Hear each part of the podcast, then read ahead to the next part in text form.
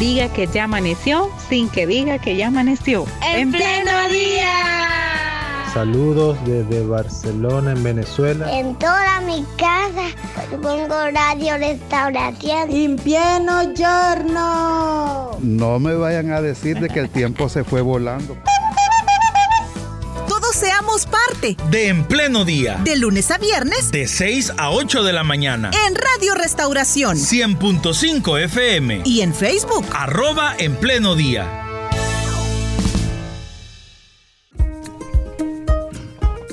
Muy bien, como les habíamos contado, hoy con nosotros el pastor Osvaldo Alarcón ya está en cabina y lo saludamos con mucho gusto, pastor del Distrito 4. Bienvenido hermano y gracias por estar en En Pleno Día. Para mí es un privilegio, hermano, estar aquí con ustedes en esta cabina donde fluye la bendición de Dios a muchos oyentes. ¿Cómo ha estado? Bendito sea Dios, bastante bien, eh, hermana Carlita.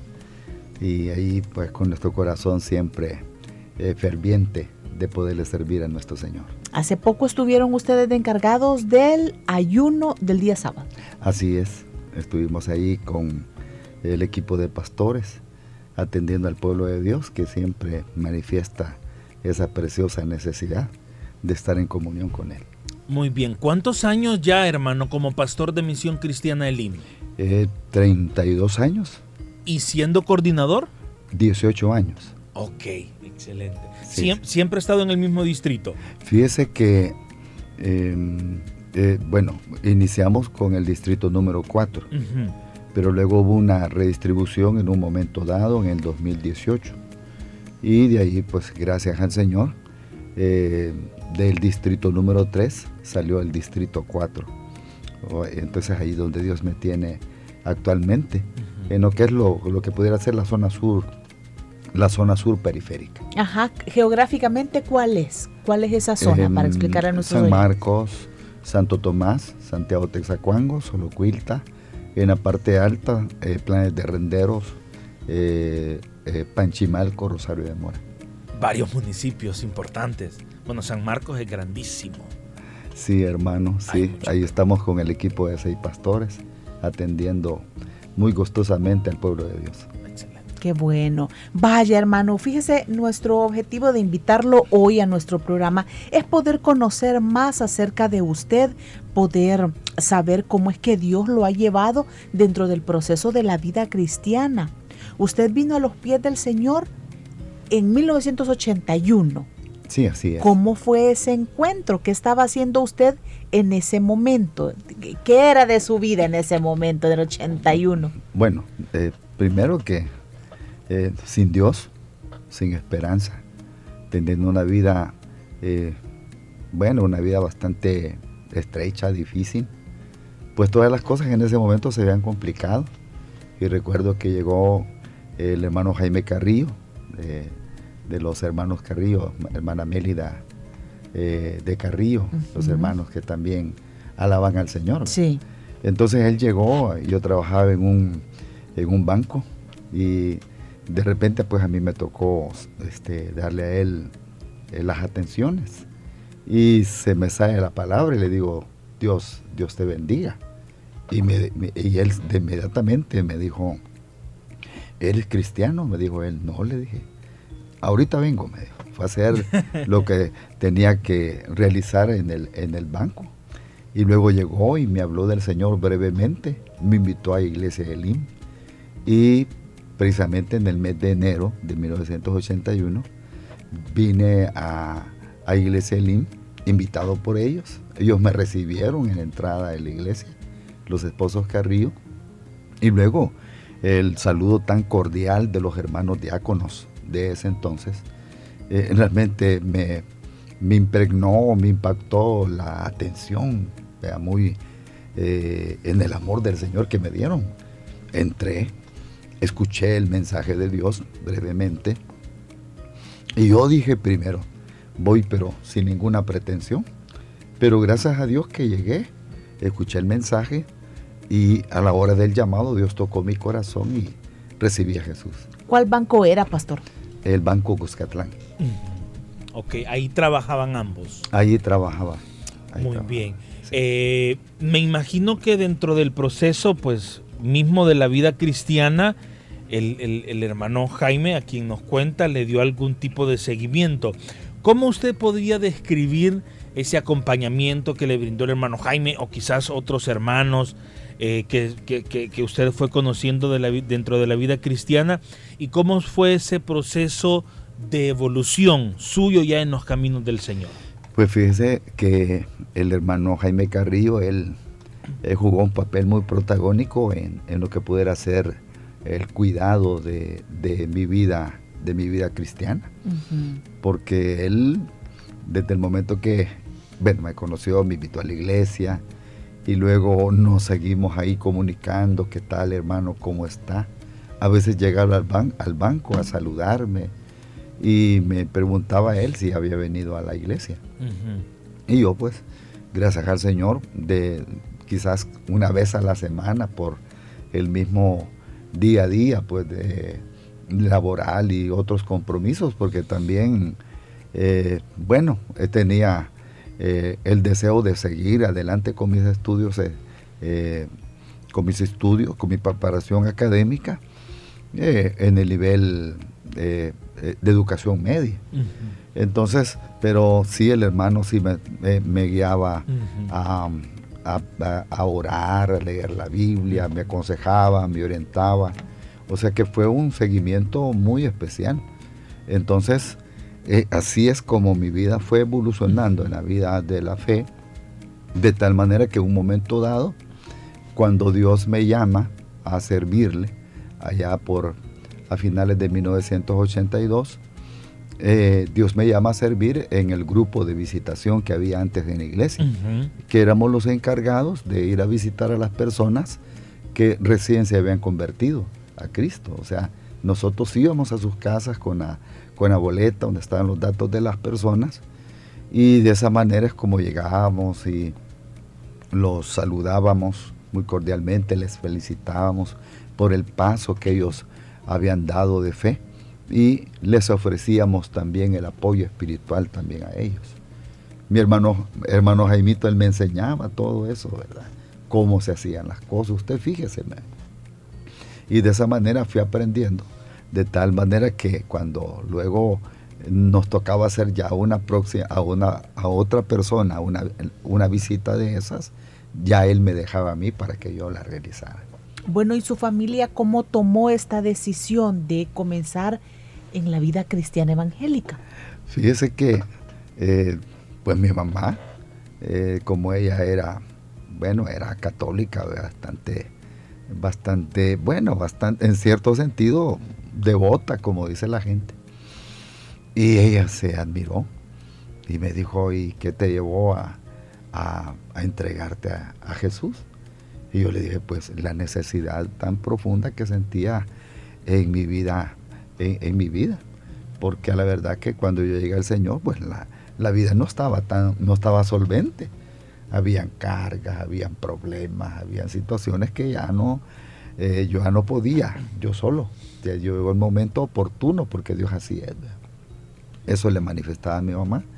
Eh, con el tiempo, bendito sea el Señor, mi mamá vio mi, eh, mi testimonio mi caminar en la fe. Y ella fue tocada por el Señor, recuerdo mi mamá. Eh, Dios me permitió ganar a mi mamá para Cristo. Y eso fue para mí una gran satisfacción. Y, mi familia, pues poco a poco, ellos eh, eh, vieron mi testimonio y, Dios les tocó su corazón. Era gente bastante católica. Pero bendito sea el Señor que a través del testimonio ellos, eh, eh, ellos y ella fueron impactados, una prima acá en San Salvador, donde, eh, porque yo, bueno, soy santaneco de nacimiento, me crié en San Rafael Cedro del departamento de Cuscatlán, y allá pues, cuando me tocó estar ya aquí en San Salvador, trabajando en, esta, en este banco, mi prima, o sea, de las mayores, que era como una madre para mí, ella me dio dónde, dónde, dónde estar en la casa. Le dije, dame eh, por lo menos un mes de estar aquí en tu casa. Y, esos, y ese mes se hicieron años. Dios me permitió modelarle el Evangelio a ella. Y ella dijo un día, mira, me dijo, voy a ir a tu iglesia. Ajá, le, está bien, pues gustosamente yo te llevo. Y ella dice, ella, yo le dije a Dios, dice ella, cuando entró por las puertas de la iglesia, si aquí estás tú, revélate a mí. ¿Para qué dijo eso? Sí, dio, cuando dio dos pasos quizás internamente al local de la iglesia, ella ya iba llorando. Eh, la gente pensó que, que, le ocurría, eh, pero impactada. Escuchó el mensaje, bueno, ella dice que cuando hizo el llamado el pastor, eh, fue impactado su corazón y pasó al frente a recibir al Señor. Una gran cristiana, bueno. Muchas personas conocieron a la, a la hermana Julia Larcón. Ella fue coordinadora de, de, radio, de protocolo del distrito número uno, con eh, mi, muy estimado pastor Dagoberto Miranda. Muy bien, hermano, su vida familiar, me refiero a, su esposa, a los hijos, ¿ya vienen estando en los caminos del Señor o desde antes? Estando en los caminos del Señor.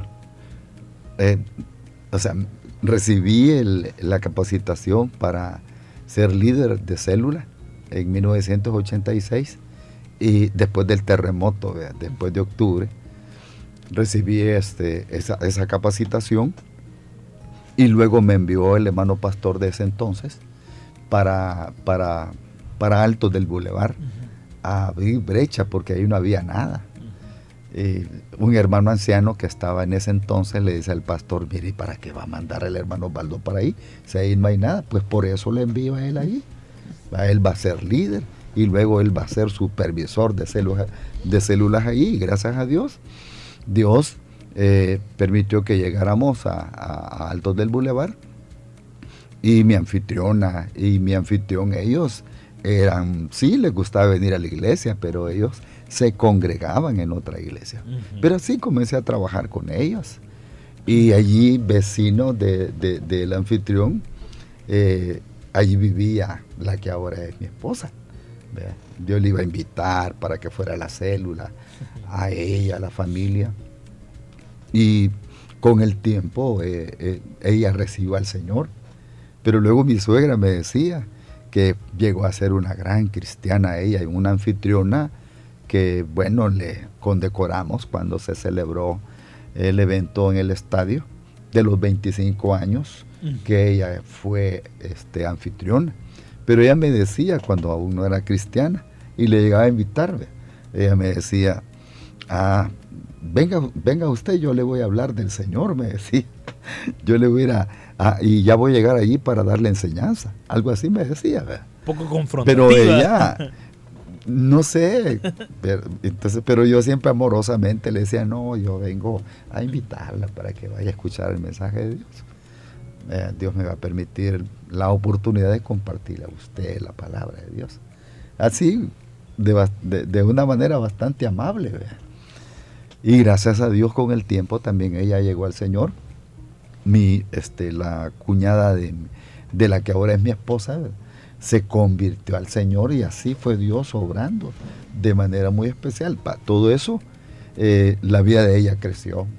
Se bautizó en aguas, recibe al Señor, se bautizó en aguas, en el Espíritu. Ella fue eh, un instrumento muy especial del Señor porque yo atendía a la gente adulta, ¿verdad? Y ella atendía a los niños. Le gustaba a ella atender a niños. Y, y luego después, con el tiempo, ella estuvo en escuela bíblica que se llamaba lo que ahora es iglesia infantil. Ahí estuvo sirviendo al Señor. Luego estuvo con la hermana Carmencita de Castro. Estuvo en Salacuna. O hermana Carmencita de Castro, que Dios la bendiga, la sierva. Ella fue la mentora de, mi esposa. Y luego mi esposa llegó a ser líder, a servir al Señor, ya en el liderazgo.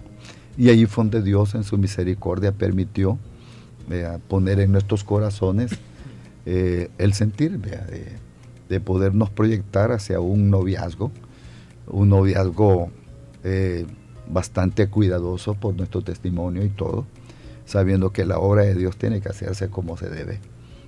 Siempre el testimonio es bien importante, porque según eh, una teoría que estaba leyendo, el, el, ejemplo, o sea, el ejemplo, el modelo, quieras o no, la gente lo, lo, lo observa y luego después lo imita.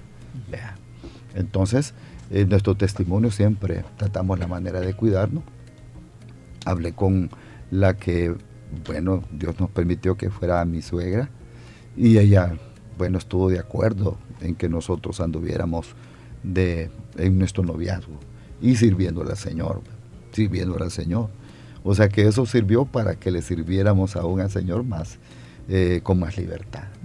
Esperando el tiempo del Señor fue eh, en 1991, en el, en el mes de noviembre, el 22 de noviembre para ser exacto, Dios nos permitió unir nuestras vidas en el matrimonio civil y luego la presentación, que fue el 30 de noviembre de ese mismo mes de 1991. Ese mismo mes, perdón, en ese mismo año, eh, en el mes de mayo, Dios me llamó a ser pastor de, de zona. Un año con muchas emociones, hermano. sí, sí.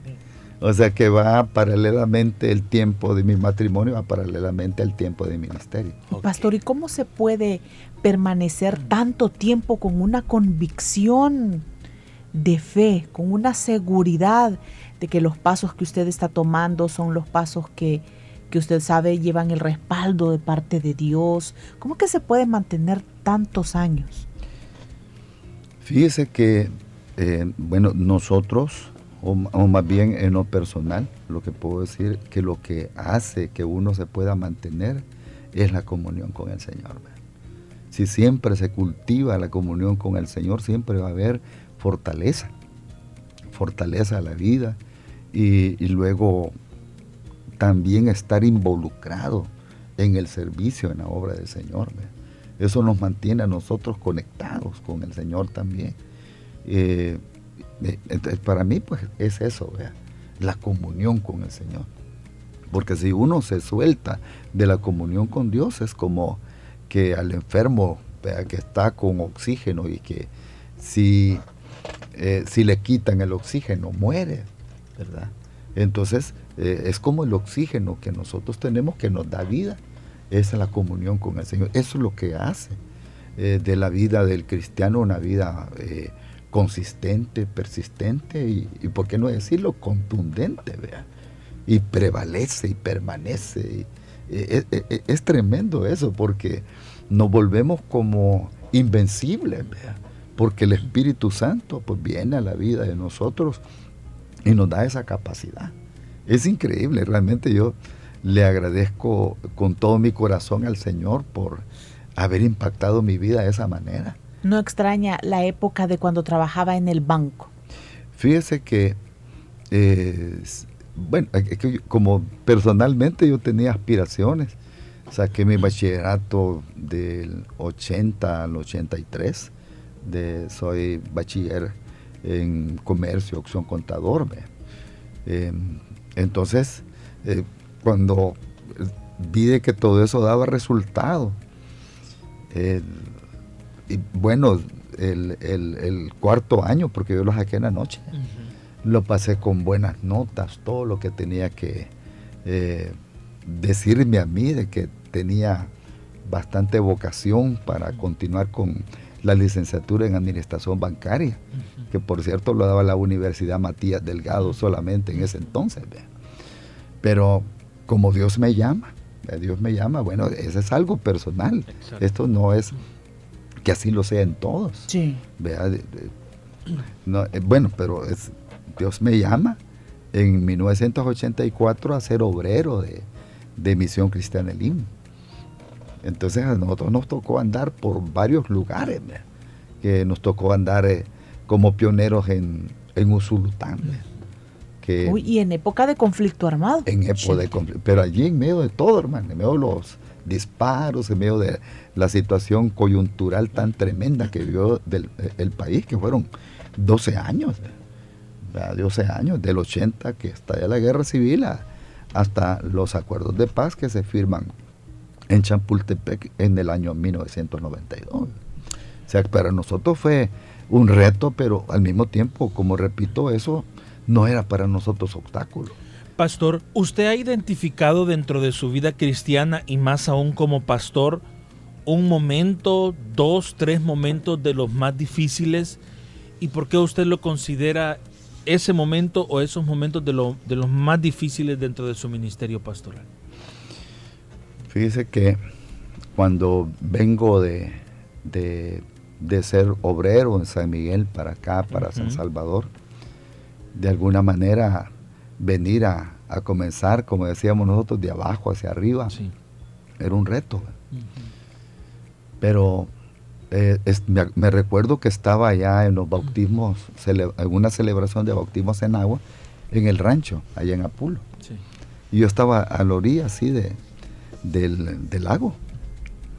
Y yo le dije al Señor, Señor, Señor, yo, había bastantes situaciones económicas, la vida no realizada en ese entonces, eh, con aspiraciones eh, que no se habían concretizado. Había como una cierta como confusión, pero el llamado estaba ahí hacia el ministerio. Y recuerdo que Dios habló a mi corazón. En ese momento Dios habló a mi corazón. Y porque yo le dije al Señor, mejor llévame, veas, ya no, ya no, ya no pues ya no te puedo servir, ¿verdad? Si hasta aquí llegó todo, pues un momento bien, bien culminante. Eh, pero Dios habló a mi corazón y me dijo, pues todavía no es tu tiempo, sigue adelante. Y pero una administración del Espíritu a mi vida tan grande que me sirvió como un impulso para continuar. A la vez también fue eh, este tiempo que yo pasé en, el, 2020, en el 2021, que me grabé del COVID, ya siendo pastor coordinador. Y bueno, me alcanzó esa enfermedad, porque pues el que nosotros seamos cristianos, entregados, servidores, eso no, no quiere decir que no estamos expuestos, no, somos intocables. Y lamentablemente me, alcanzó esa enfermedad, pero me la comenzaron a tratar como una neumonía normal. El médico me comienza a tratar, pero fue eso, vea, progresando o empeorando en mí. De tal manera que cuando vio el doctor, y dijo, no, dijo esto, eh, hay que ver qué es lo que pasa, porque no mejoraba. Y me estaba tratando el médico particularmente, pero es un médico que siempre ha tratado a la familia es un hombre de Dios muy especial. Entonces me hizo unos exámenes y todo. Mandó a, eh, y, mandó un examen al laboratorio, porque ya la, eh, eh, la saturación de oxígeno ya no era normal, se bajaba mucho. Entonces, el 9 de enero del 2021, ah, dieron la respuesta, sí, lamentablemente di positivo que tenía el COVID el día domingo, el día 10 de, ese mes que, de ese mes de enero que cumple años mi esposa, por cierto, eh, fue el día más tremendo, porque me estaba, ya no podía más, ya no, el oxígeno, eh, ya no, o sea, sentía que me moría. El doctor dijo, no, al paciente hay que ingresarlo. Y Dios, eh, bueno, nuestro nuestro pastor general estuvo tan lindo, tan pendiente de mí, que Dios lo bendiga, a mi hermano pastor Mario Vega y habló con mi esposa. Y cómo está el pastor, le dice, y le dijo a ella, no, el pastor está bien mal. Y el doctor hoy está recomendando que se hospitalice. Y habló el doctor con el pastor general. Y el pastor general le dijo a él, bueno, doctor, hay que hacer con él lo que hay que hacer es que mi hermano pastor autorizó que se me ingresara inmediatamente. Cuando me hacen los exámenes en ese hospital, eh, la, doctora le dice a mi esposa, no, su, esposo le dice, está... Bueno, todos los estragos que la enfermedad hace ya se los hizo. Por tanto, le dice, le damos solamente el 10% de probabilidades de vida. Pero lo, vamos a ingresar, lo vamos a tratar, pero le dijo, mírele, eh, ni se enamore de él porque no le damos a usted esperanza de que él viva, pero lo vamos a tratar. Y le dijo, si usted confía en Dios, le dice, pídale a Dios, porque aquí solo Dios. Y me ingresaron. el día 15 de, enero, eh, yo desaturé tremendamente. Mm. No sé a cuánto llegué. Los médicos prepararon ya para entubarme. Le hablaron a mi esposa, le pidieron autorización. Ella habló con el doctor que me tenía, el doctor de cabecera que es de la familia. Dijo, mire, le dijo, porque él estuvo pendiente, estaba monitoreándome. Le dijo, mira, hay que hacerlo. Aquí nos vamos a jugar el 50-50, el pastor vive o el pastor muere. Recuerdo de que eh, yo le dije al Señor, Señor, yo te he pedido que me permitas ser sano para, para seguir adelante, sirviéndote. Pero si tú tienes, le dije al Señor, eh, a bien llevarme a tu presencia, yo aquí estoy. Y me dormí. Cuando duermo, soñé que llegó un enfermero. y, pero de blanco, vea, obviamente, pero con mi camisa manga corta, pero bien, eh, como decimos nosotros, al buen salvadoreño bien fornido. Y llegó enérgicamente y, vio el piso, ¿verdad? Y en el piso había un ladrillo blanco. Y él en el diámetro del ladrillo metió las, las puntas de los dedos y arrancó el ladrillo blanco. Y Dios habló a mi vida y me dijo, de la muerte te he levantado. Cuando desperté, dijeron los médicos, falsa alarma. Falsa alarma, dijeron los médicos. El paciente comenzó a saturar. Entonces allí es donde ya comienzan ellos a, de nuevo a tratarme, dando los medicamentos y todo. Estuve hospitalizado así brevemente 17 días. Yo no podía caminar. Cuando me dan el alta, a mi esposa le dijeron que tuviera allí eh, un, un, este, un depósito de oxígeno y un transformador de oxígeno, porque yo no podía estar sin, oxígeno. O sea, ya me, me, tenían con, un, con una cánula, dicen ellos, médicamente de alto flujo, lo tenían al 100. O sea, así me lo pusieron, eso era como cuando le van a, poner aire a la llanta, pero fuerte. Toda la... con toda la... pero a medida que iba Dios obrando, porque a medida que Dios iba obrando, iba aquello disminuyendo, disminuyendo. Y así pasaron eh, los 10 días, ¿vea? los 10 días de hospitalización. Y ellos me pasaron luego ya a una sala donde ya, no ya, ya estaba fuera de peligro, pero siempre con oxígeno, pero ahí me lo disminuyeron. Y así estuve hasta que me dieron el alta. Me dieron el alta el día 27 de enero en ambulancia para la casa sin poder caminar. Y ahí había una enfermera que estuvo a tiempo completo atendiéndome, especialista en eso, en, situaciones de vía respiratoria o terapia respiratoria. Y ahí me llegaba ella a, atender. Estuvo por varios tiempos atendiendo. Qué impactante. Y de manera personal, las lecciones que todo esto le dejó a usted. Primero, recuerdo que hacía, hacía un como un conteo de todo, como eh, era, como hasta, hasta ahí como había sido mi vida cristiana, como había desempeñado el ministerio, o sea, me hice un autoanálisis. Y, ese recuerdo que hice así como una lista. Y le, y, le dije al Señor, Señor, ayúdame a que en esta segunda oportunidad que tú me has dado, hacer las cosas mejor. Hacer las cosas mejor bueno. Muy bien, eh, Pastor, eh, para ir concluyendo nuestra entrevista, falta un minuto para las 8 de la mañana.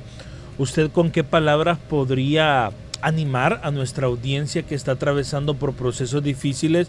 Puede ser de salud o puede ser cualquier otra situación. Eh, y que desde su perspectiva, pues como pastor, pero también como persona que ha atravesado momentos difíciles, poderles dar esas esas palabras de ánimo y de, aliento y que vengan de parte del Señor? Primero que no se olviden que todas las cosas obran para bien para los que amamos al Señor. Dios tiene el control de todo. Cuando Dios permite que una enfermedad nos alcance, nosotros le pedimos al Señor, Señor, sánanos. Pero si el Señor no nos sana, es porque el, el Señor va a utilizar a la ciencia médica o otros medios para que nosotros podamos alcanzar la, salud. Dios está ahí Dios está ahí. O sea, no se preocupe que Dios está ahí. Dios no le va a dejar a usted avergonzada o avergonzado. Dios va a hacer un milagro, Dios va a hacer algo especial. Y eso es lo que Dios hizo en mi vida, que en el momento más difícil que yo eh, pude experimentar, donde vi la muerte, donde la gente dice, saludé a la muerte, pero Dios allí estuvo y Él se glorificó, Él se manifestó. Así Dios también va a llegar y se va a glorificar en su vida, se va a manifestar a su vida y le va a sacar en victoria. Y luego usted va a decir, tremendo. No, eh, nunca imaginé que de esa yo podía salir adelante, pero con ayuda del Señor sí se pudo. Nos damos cuenta del apoyo importante que fue su esposa para usted y en el caso de sus hijos, ¿qué le decían? Ay, hermana, eso fue tremendo porque mi hijo mayor cuando a él le dijeron de que tenía el problema del COVID y al ver mi cuadro como estaba, él vio que yo podía morir. Y él se puso a llorar ante la respuesta del doctor, ¿verdad? Y mi hijo menor, a él Dios le dio fuerza. Porque cuando él se venía a la casa, como fueron 17 días que estuve hospitalizado, él venía a buscar del Señor, a pedirle al Señor que interviniera. Y mi esposa, pues ella estuvo siempre a mi lado, eh, bueno, orando, porque ahí los primeros 10 días que estuve hospitalizado no podía ella llegar, pero milagrosamente le dieron permiso una vez y recuerdo que ella llegó ahí para orar por mí. Le dijeron, un minuto le vamos a dar. Ese minuto lo aprovechó mi esposa y me dijo, y me dijo, y me dijo, amor, me dijo, amor, Dios está contigo. Dios te va a sacar adelante. Y hice una oración brevemente. Y sentí una gran fortaleza en mi vida y bueno, ahí Dios me, me alentó, me animó. Y sí, ella estuvo ahí, jugó un papel protagónico, que Dios la bendiga a ella. Una gran mujer de Dios, Dios me puso en el camino.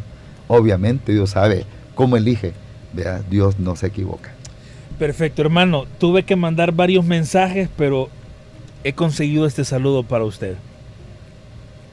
Un saludo, hermano Alarcón, siervo de Dios. Dios lo bendiga. Es un gran gustazo y un gran placer y una gran bendición saber de que eh, están eh, en este día, pues, ¿verdad? Eh, reconociendo su labor, su trayectoria, ¿verdad? Soy Jaime Carrillo y para mí es un gran gusto este día bendecirlo junto a su familia y que Dios me lo bendiga y me lo siga usando siempre con esa bendición y con esa dedicación y esa pasión para la gloria de Dios, mi hermano. Dios bendiga su vida y bendiciones.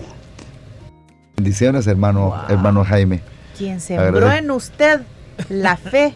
mi padre espiritual. Pues. La búsqueda del Señor, qué bonito. Eh, y hay otros mensajes que nos llegan a nuestro WhatsApp y también a la, a la transmisión. Saludos a nuestro coordinador desde San Marcos, le apreciamos mucho, hermano Osvaldo. Eh, otro mensaje, saludos al pastor Alarcón. Quiero testificar que hace años yo llamé a Iglesia Elín por una consejería. Estaba atravesando un proceso de tribulación y el pastor Alarcón atendió esa llamada en esa ocasión. Él oró por mí, él me aconsejó con mucha sabiduría y fue de gran bendición. Yo les saludo desde El Rosario. Esto está ubicado en el departamento de Morazán. Eh, y así otros, otros mensajes, hermano. Desde la Unión también, en la transmisión, en la fanpage, desde la Unión, saludos. Amén. Gloria sea al Señor. Igual, bueno, qué lindo testimonio, eh, excelente para fortalecer nuestra fe en los tiempos difíciles que estamos pasando con un amigo. Nos cuenta alguien eh, por acá y nos pide también agregar en los espacios de oración. Con mucho gusto estamos para para servirle, hermano Osvaldo, eh, hombre de Dios, Dios le bendiga. Bueno, con estos saludos, hermano, nos despedimos del programa y le volvemos a agradecer porque estuvo con nosotros en estos minutos. Siempre es un privilegio, hermano Ricardo y hermana Carlita. Y qué emoción saber, ¿verdad? Que dentro del propósito de Dios, o sea, si se trata de continuar, imagínense todo lo que, todo lo que vendrá, todo lo que hay que hacer. Así es que no descanse, oye, sino que se va pronto, por favor, para seguir con la encomienda. Muy bien, que Dios le bendiga y nos saluda a su familia. Muchas gracias, hermana Carlita y hermano Ricardo. Que Dios bendiga también cada una de sus eh, eh, labores que ustedes hacen en esta radio. Pues siempre que les escuchamos, siempre Dios nos bendice a través de las palabras que Dios les pone en su boca. Ustedes son canales de bendición también en la mano de Dios. Oh, amén. Dios le guarde, pastor. Gracias a ustedes también por haber estado hoy con nosotros. Será hasta mañana, si Dios así lo permite. Continúe con la programación de Radio Restauración.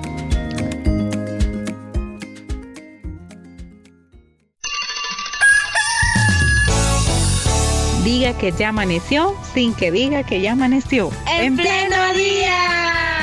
Saludos desde Barcelona, en Venezuela. En toda mi casa pongo radio restauración. En pleno giorno. No me vayan a decir de que el tiempo se fue volando. Todos seamos parte De En Pleno Día. de lunes a viernes De 6 a 8 de la mañana. en Radio Restauración 100.5 FM. y en Facebook. Arroba En Pleno Día.